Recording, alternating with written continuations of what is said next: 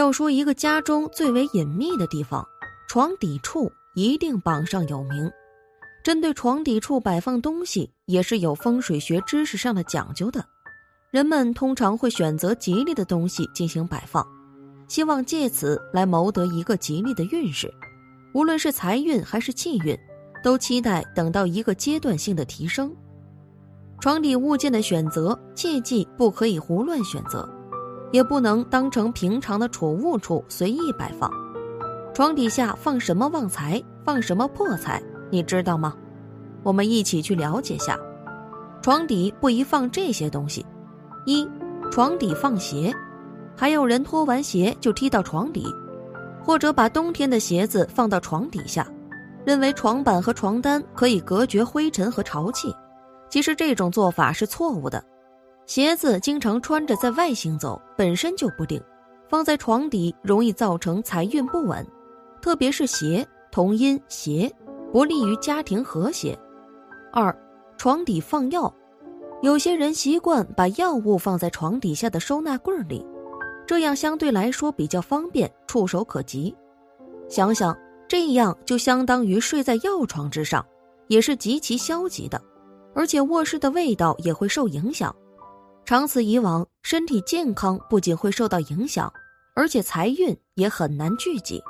三，床下放过多的电子产品，电子产品会产生一定量的辐射，而这些辐射长期作用在人体的话。会对人体的磁场造成一定影响。如果是连通电源的电子产品长期放在床下的话，会扰乱人的周围磁场，影响人的运势之外，还会威胁到人体的健康。四，床下放来历不明的古董，很多人都喜欢收藏古董，有些古董不太值钱又没地方放的话，许多人就会把它们收进自己的床底，但其实这样是不好的。这些来历不明的古董，如果本身就带有脏东西，又没处理好，就直接放在床底，跟人长时间近距离接触的话，很可能会影响到人的健康。五，不宜放木偶。很多女生喜欢买漂亮可爱的玩偶或者洋娃娃，有时候玩着玩着腻了，会随便塞到床底。木偶是实体只有一个空壳的东西，所以古人认为。木偶是一种很容易被某种东西附体的载体之一。如果在床下放有木偶、洋娃娃之类的，附在他们体内的脏东西会或多或少影响人的运势，减少人身上的灵气。床下面也不是什么东西都不让摆，有的东西对我们自身的风水会产生好处，那就可以摆。但是这些东西也不能摆的太多，什么东西都是适量就好。那么。如果想在床下摆放一些东西的话，要摆放什么最好呢？下面就来说一说能旺财的三个物件。一、硬币，床底下放一枚硬币是可以的，因为硬币本身就是财运的代表。如果在床底下放硬币，那么就会令我们在日后的生活中增加许多财运。但是我们要注意，硬币的数量不宜过多，而且不能用纸币代替硬币。否则，纸币很容易会腐烂或者折损，对财富运势不好。二，放容器，容器其实也是一个招财的用品，这个很多人其实是不知道的。各种各样的容器大多都有一个聚财的作用，把各种容器放在床底下，一些首饰等东西都可以收在这里面，也是能够起到一个非常好的聚财旺财的作用。所以在床底放置一些容器。基本上都是可以改善家里的运势，毕竟容器可以容纳天下万物，容纳金银财宝，自然便不是问题了。三，葫芦，葫芦的谐音是福禄，象征着好运与福气，可以增强家庭运势，所以很多人都会在家里摆放一些葫芦。如果将葫芦摆放在床底下，不仅能够让家宅变得越来越安定，同时。也可以化解夫妻之间的矛盾，因为葫芦的体态非常的圆润，能够吸纳很多负能量，也可以产生一些促进家庭和睦的物质。床底风水有三大讲究，不要选择自带储物柜的床。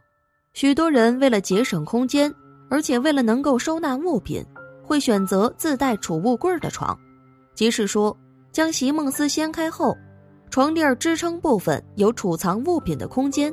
其实，在风水学中，床底下的空间最好是空的。这个空间需要注意，如果你放了很多零碎物品，或者是很久都不用的物品，那么很可能导致你的感情出问题，或者导致漏财、遭遇小人的情况出现。所以。最好不要选择带储物柜的床，如果已经选择了，一定要重新整理你的这个卧床储藏室，既不能空着不用，也不能放置杂乱的物品，最好是收藏床上用品，比如夏天可储藏棉被，冬天可储藏凉席等。床底下本身就是空的，还有些床本身下面是空的。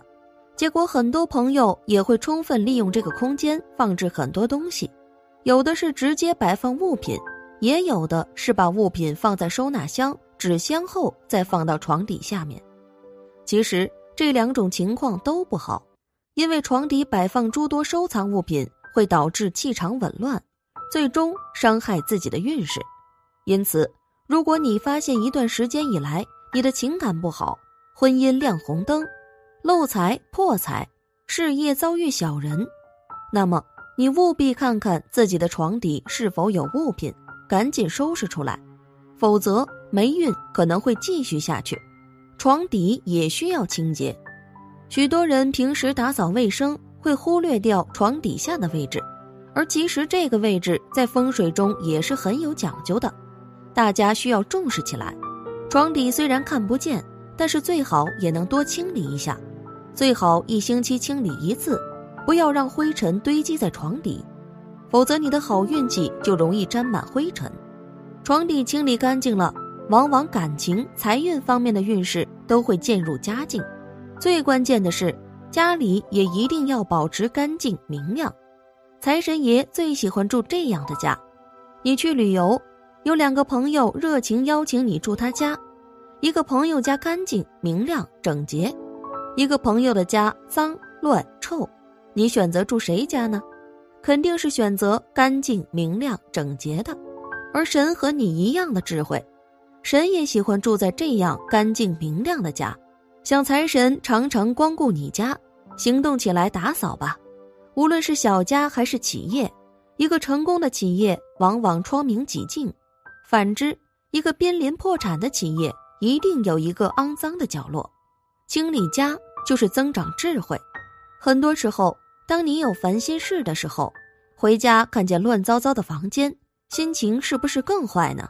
对于家庭来说，保持干净卫生的生活环境能够让人心情愉悦。你可以每天擦擦桌子、扫扫地，或者一周、一月来一次定期的大扫除。家是心灵的港湾，千万不要让自己居住在脏乱的环境中。